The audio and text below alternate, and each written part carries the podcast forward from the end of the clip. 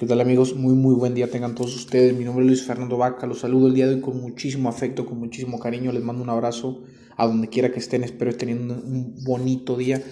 El día de hoy tenemos un episodio muy muy especial para todos ustedes. Un episodio que se titula El miedo a lo verdadero. Me atreveré a decir que a la mayoría de nosotros, si no es que a todos nos ha pasado al menos alguna vez, que tenemos ese miedo de hacer las cosas, ese miedo de intentar algo, pero muchas de esas ocasiones a pesar que, de que vayas a hacer algo y sepas bien hacer esa situación o cómo resolver ese conflicto, te aterra tanto hacerlo, te da miedo. Un ejemplo, bueno, hay muchísimos ejemplos, pero solamente por mencionar algunos, eh, cuando estás en la escuela y vas a tener un examen, vas a tener una exposición, yo lo recuerdo cuando estaba en la preparatoria que me aterraba dar exposiciones. Que, que tú sabías, ¿no? Y lo estabas memorizando un día antes, te, incluso te parabas enfrente del espejo tú mismo te memorizabas, te veías, querías ponerte en tu mejor perfil, incluso cuando tenías que ir de una manera formal, pues intentabas llevarte tus mejores, tus mejores vestimentas, tus mejores vestidos, pero la realidad es que a pesar de que sepas o sabías que ibas a hacer las cosas bien, que tenías la información en tu cabeza, que ya habías practicado anteriormente cómo hacerlo, te aterraba, te aterraba pararte en público.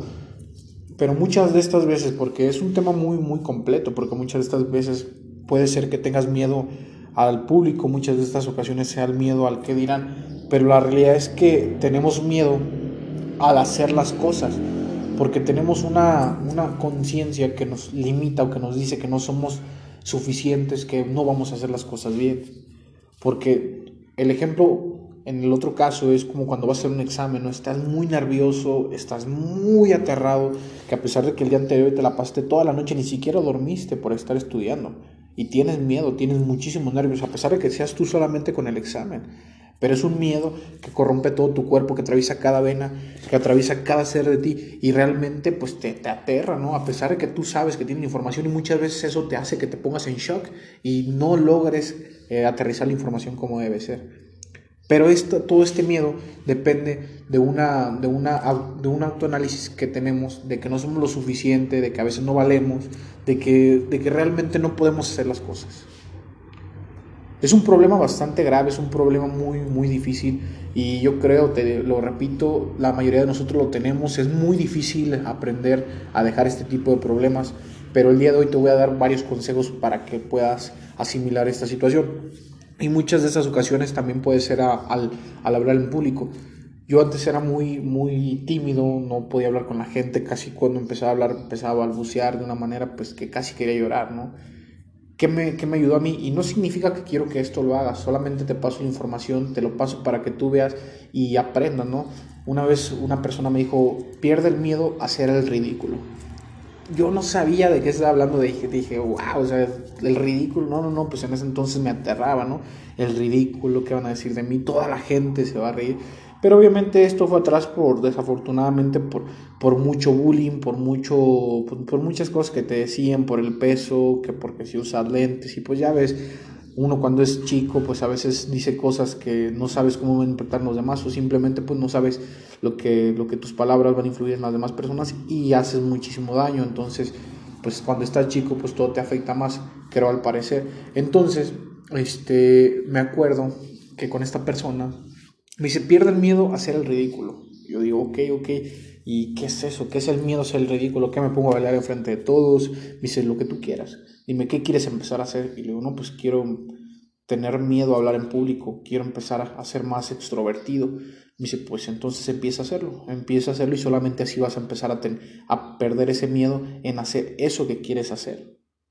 No entendí muy bien al principio, pero, pero después eh, que, que, yo empezando a investigar, empezando a leer y empezando a preguntarle a más personas que, que, yo veía y decía, wow, yo quisiera hacer eso. Yo veía personas que se paraban enfrente y como si nada, como si fuera una conversación cualquiera, platicaban y transmitían esa información, quizá de una manera más tranquila, más amena que él, lo que yo realmente quería hacer. Y les pregunté y me decían, pues entonces lo que tú quieres hacer es intentarlo lo que tú te hace, lo que a ti te hace falta para poder lograr eso que quieres hacer es intentarlo, es dar ese paso. Me decía, cuando estés así, me dijo un ejemplo, ¿no? Puedes empezar de esta manera, cuando estés en la escuela y cuando el profesor o la profesora pregunte, eh, que haga una pregunta y, y, que tú sepas la respuesta, Tú levanta la mano, pero no pienses en, ah, yo la sé, sí debería responderlo. No, no, deja, deja todas esas preguntas que salgan de tu mente, solamente levanta la mano y yo sé, profesora, y contesta. Contesta así de rápido.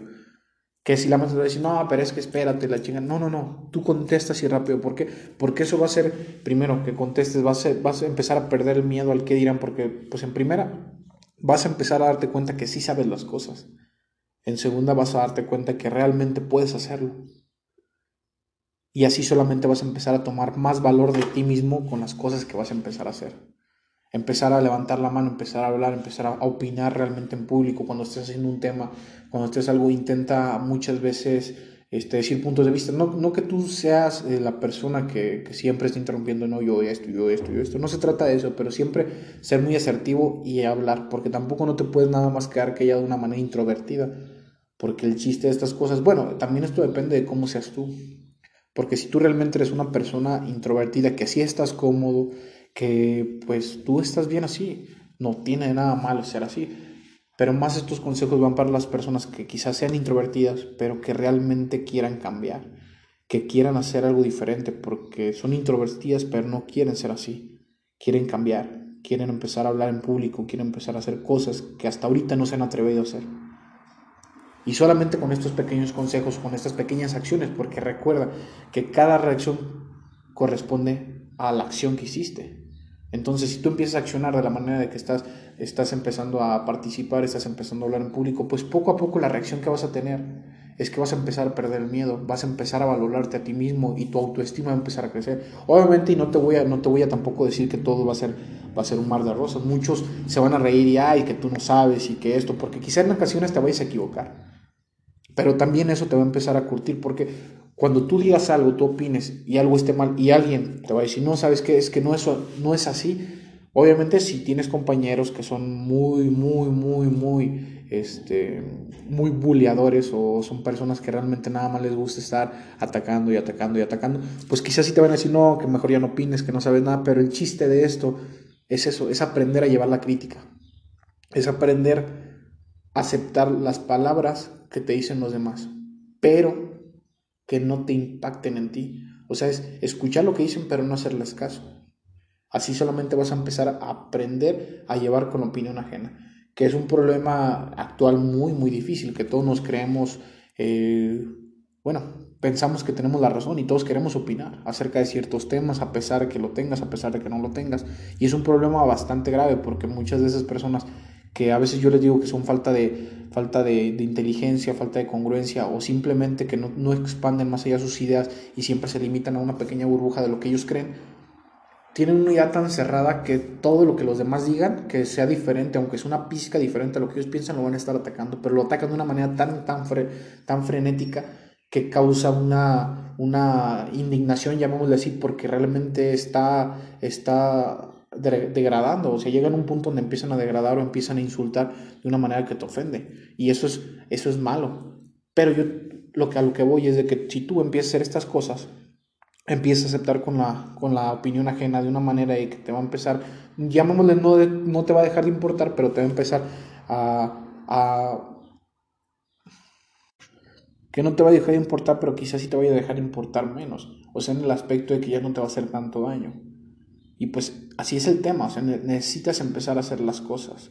Como un ejemplo, yo cuando, cuando empecé a hacer esto, empecé a opinar y ya cuando empezaba y que ya me sentí un poquito con más valor, eh, recuerdo en aquel entonces que dije, ¿sabes qué? Para empezar, a, para empezar a hablar más o hablar más en público, moderar mi tono de o simplemente ser, ser más carismático a la hora de hablar, más simpático, eh, me, metí de, me metí de animador, me metí de animador a, a, una agencia de, de, eventos que era para Telcel, para, bueno, para muchas marcas, ¿no? De telefonía, que ofrecían, no sé, pues a veces pintura, eh, no sé, tiendas departamentales, llámese FAMSA, Soriana, Walmart, o sea, de todas estas, de todas estas cadenas, entonces me iba a los eventos eh, con una edecán o con unas botargas y empezaba a animar, empezaba a hacerlo. Y es completamente una, un mundo diferente porque yo actualmente le llamo, le llamo disfrazarte, porque, o sea, tú como persona tienes siempre una, una, manera de ser, siempre como persona, como, como tú como, como persona tienes tu forma de ser, como sea. la forma que sea. Y normalmente en ciertos lugares te tienes que comportar acorde a que es lo que yo decía de que no, es que, porque, es que tú me encantas, ¿no? O sea, esa típica, típica frase, es que tú me encantas porque tú eres así en todos los lugares y eres sincero, eres o eres auténtico. Y la realidad de las cosas es que no siempre debe ser así. Tienes que comportarte acorde al lugar. En mi caso, yo soy licenciado, soy abogado, entonces no siempre puedo ser, no siempre puedo ser este, carismático, no siempre puedo ser este, alegre, no siempre, porque de acuerdo, ¿no? Porque un ejemplo, cuando si llegas a un caso donde una familia acaba de perder un ser querido y está en un juicio eh, de, de, de una en un juicio de una, de una herencia, o sea, en un juicio intestamentario y que pues algunos no están conforme a lo que se esté estipulando, pues no puedes llegar y echarte chistecito ni carcajas ni nada de eso. Tienes que estar conforme a lo que, lo que estás haciendo. Yo le llamo vestirte, porque cuando yo me pongo mi traje, cuando yo me pongo mi, mi, vestimenta formal, me estoy vistiendo, me estoy disfrazando de abogado. En cambio, cuando me, me contrataban para ser animador, que me ponía la camisa para los eventos, quizá de las marcas, yo estaba vestiéndome, yo estaba disfrazándome para, para ser animador, para ser una persona que estuviera gritando, para ser una persona que estuviera diciendo muchas cosas y aquí y allá. Y, y, es que es, la, es las cosas que a veces muchas personas no entienden. Muchas personas no saben que te tienes que comportar acorde al sistema, pero ¿cómo puedes estar listo para, para saber cómo comportarte? Y es a lo que me refiero, es al, al punto que voy, a la premisa que voy. Tienes que saber qué quieres hacer para poder empezar a hacer lo que te va a llevar a eso. Si quieres empezar a hablar, entonces tienes que empezar a hacer esas pequeñas acciones que van a tener como resultado que puedas hablar en público, que puedas expresarte, que las personas entiendan lo que digas, porque no nada más hablar, es saber transmitir lo que quieres. Y muchas veces es difícil porque a veces lo decimos de una manera que las personas no lo entienden. A veces es difícil porque muchas personas no lo comprenden de, la misma manera que tú o no, lo, no tienen la misma forma de aprender que tú. Entonces por eso tienes que ser muy puntual o muy exacto en las cosas que dices, en las cosas que haces, cómo actúas, cómo te vendes al mundo. Es un tema que debes entender. Pero mm, para que no te, no te martirices o pienses, no, es que entonces si es todo un, todo un sistema no voy a poder hacerlo. No, la realidad es que en la práctica es completamente diferente, es muy fácil. Empieza a hacer estas pequeñas cositas, empieza a hacer pequeñas acciones, porque recuerda que el éxito son pequeñas, pequeñas pizcas de cosas. Cada acción que hagas, cada acción se va sumando, aunque seas minúscula, pero recuerda que siempre tienes que estar haciendo cosas que vayan a impactar en eso que quieres lograr. Si tú quieres hablar en público, si quieres saber exponer, si quieres saber transmitir, incluso si quieres dar conferencias frente a 100 mil personas, frente a 50 mil, pues primero tienes que empezar a darla enfrente de una, enfrente de dos, enfrente de cinco. Ahora si quieres ir más allá lejos, empieza a formar un grupo de lectura, empieza a formar un grupo de, un tema de interés común con algunas personas y empieza tú a ser el, el, mediador, la persona que va a empezar a repartir los temas, va a hacer los cuestionamientos y solamente así vas a empezar a tomar la voz. Pero dependiendo de las cosas que quieras hacer es, es como debes empezar a hacerlo. Porque si realmente no sabes a dónde quieres llegar, no vas a poder empezar porque muchas veces piensa, bueno, para mí es una idea errónea, quizá para algunos no, pero pensamos de que no es necesario tener un plan, que simplemente hay que dejar que las cosas eh, sigan, que la vida fluya como debe fluir, que pues, de todos modos es un barco y muchas veces las cosas que se planean pues no salen y que a veces las cosas que no se planean salen más rico. Y la realidad es que no, o sea, tenemos, tenemos esa, esa idea porque nace de que cuando no planeas algo y sale bueno, te gusta, pero también, o sea, te recuerdo que todas las cosas, la mayoría de las cosas que ellos no las planeas, o sea, sean cosas malas, no las planeas y no por eso tienen que ser más ricas. A lo que vamos es de que si tú, vamos a suponer, no planeaste, eh, un ejemplo, tener, tener un accidente, no por eso vas a salir más rico, porque fue espontáneo. Obviamente sí, pues a veces no, no planeas nada y vas de repente y te encuentras un amigo y te comiste algo y, ah, no planeamos la salida, pues sí, pero es porque en la vida tiene que haber risas, tiene que haber enojos pero eso es parte de la vida. Pero yo lo que me refiero son cosas que tú quieras como persona, cosas que realmente tú quieras hacer. Porque si tú tienes una meta, tienes un sueño, tienes un objetivo, lo empiezas a planificar y empiezas a, poner pequeñas, pequeñas acciones para que logren eso que quieres hacer, pero solamente sabiendo lo que quieres hacer. Si tú aún no sabes bien cómo quieres lograr esas cosas, tienes que ponerte a analizar qué quiero, qué quiero hacer, a qué quiero llegar Normalmente les digo a las personas que hagan este ejercicio de, cómo me veo en 10 años o en 5 años, Si yo ahorita, no sé, tengo, tengo 20 años, ¿cómo veo a los 30? ¿Cómo veo a los 25? Si estoy empezando mi carrera, no sé, tengo 18 años, ¿cómo me veo a los 28 o a los 23? Quizá para algunos sea difícil, pero la realidad es que ayuda bastante, porque si tú, digamos, vas a estar empezando tu carrera, tú dirás, no, es que ahorita me tengo que concentrar en mi carrera. Ok, sí, te tienes que concentrar en tu carrera, pero como lo decía en un episodio anterior, pero tienes que saber si realmente estás estudiando porque te encanta eso y si es y si la respuesta es sí, ¿cómo voy a obtener esos resultados? Si quiero, si no sé, si estoy estudiando eh, para una carrera de, de energías y quiero poner mi empresa de energías limpias, ¿cómo voy a llegar a ese resultado? Entonces tengo que empezar a trabajar. La escuela me está dando una herramienta, pero no va a ser solamente lo que ocupo. Tengo que buscar meterme una empresa para ser pasante, una persona de practicante o en mi servicio y así empezar a respaldar las dos cosas. Pero también tengo que trabajar entonces qué tengo que hacer. Ocupo dinero, ocupo esto y sobre todas estas cosas. Pero se trata de tener un plan. Porque también no creas que todo sale de la noche a la mañana. Es un proceso muy largo. Es un proceso que tienes que tener mucha paciencia para poder lograr las cosas. Pero recuerda, que la paciencia es estar preparado para que las cosas se den poco a poco, más no estar haciendo las cosas de una manera inconstante. O sea, tienes que estar trabajando todos los días, tienes que estar trabajando día, día, día tras día, tras día. Y muchas veces día y noche. Muchas veces vas a, vas a descansar muy poco, pero tienes que estar trabajando constantemente. No puedes dejar un día sí y un día no, no, tiene que ser en constante, en constante tiempo, porque si tú un día dejas de trabajar, posiblemente pierdas, pierdas el avance que estás haciendo o simplemente pierdas, pierdas el ritmo al que estás trabajando. Entonces tiene que ser un avance constante, un avance diario, diario, cada día, cada momento, cada cosa que hagas tiene que estar sumando. Obviamente no significa que tengas que dejar todo lo que te gusta de lado. Normalmente en estas cosas puedes seguir divirtiéndote, puedes seguir haciendo lo que te gusta y muchas veces se disfruta todo lo que se hace. La mayoría de las veces, de hecho, se disfruta, porque cuando tú haces algo lo tienes que hacer con pasión y con amor. Y cuando te gusta lo que estás haciendo, créeme que esto va a llegar solo. Va a llegar solo. Pero sí tienes que saber qué es lo que quieres. Tienes que analizarte, tienes que pensar. Y no importa si el, si el ejercicio lo haces hoy y no importa si todavía no estás seguro, piénsalo.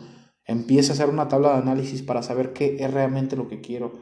Empieza a poner puntos para saber qué es lo que tú quieres. Empieza a poner unos puntos de decir, ¿sabes qué? Estos son mis talentos del otro lado esto es lo que me gustaría aprender. Esto es lo que yo sé hacer. Y yo siento que soy bueno en esto. ¿Por qué? Porque si tú tienes tus talentos y al lado eh, tienes en lo que eres bueno o que has desarrollado, llamamos habilidades, y del otro lado lo que, lo que te gustaría hacer, y si algunas cosas concuerdan, pues puedes, son tus áreas de oportunidad. Ahora, si, si hay cosas que quieres hacer, pero tus talentos o tus habilidades no encuadran, puedes empezar a trabajar en eso. Puedes empezar a buscar eh, acciones para desarrollar ese tipo, ese tipo de talentos o habilidades. Pero el hecho es de que tienes que estar viendo realmente qué te gustaría hacer. Obviamente, pues tienes, tienes que trabajar primero en qué quiero, qué quiero, cómo lo quiero, cómo lo voy a lograr. Hacer pequeñas acciones, pero día tras día. Bueno amigos, aquí termina el episodio de hoy. Espero y les haya servido bastante. Si tienen alguna duda, alguna pregunta, mándenme mensaje en mis redes sociales. Los quiero muchísimo. Que tengan un excelente día. Un abrazo.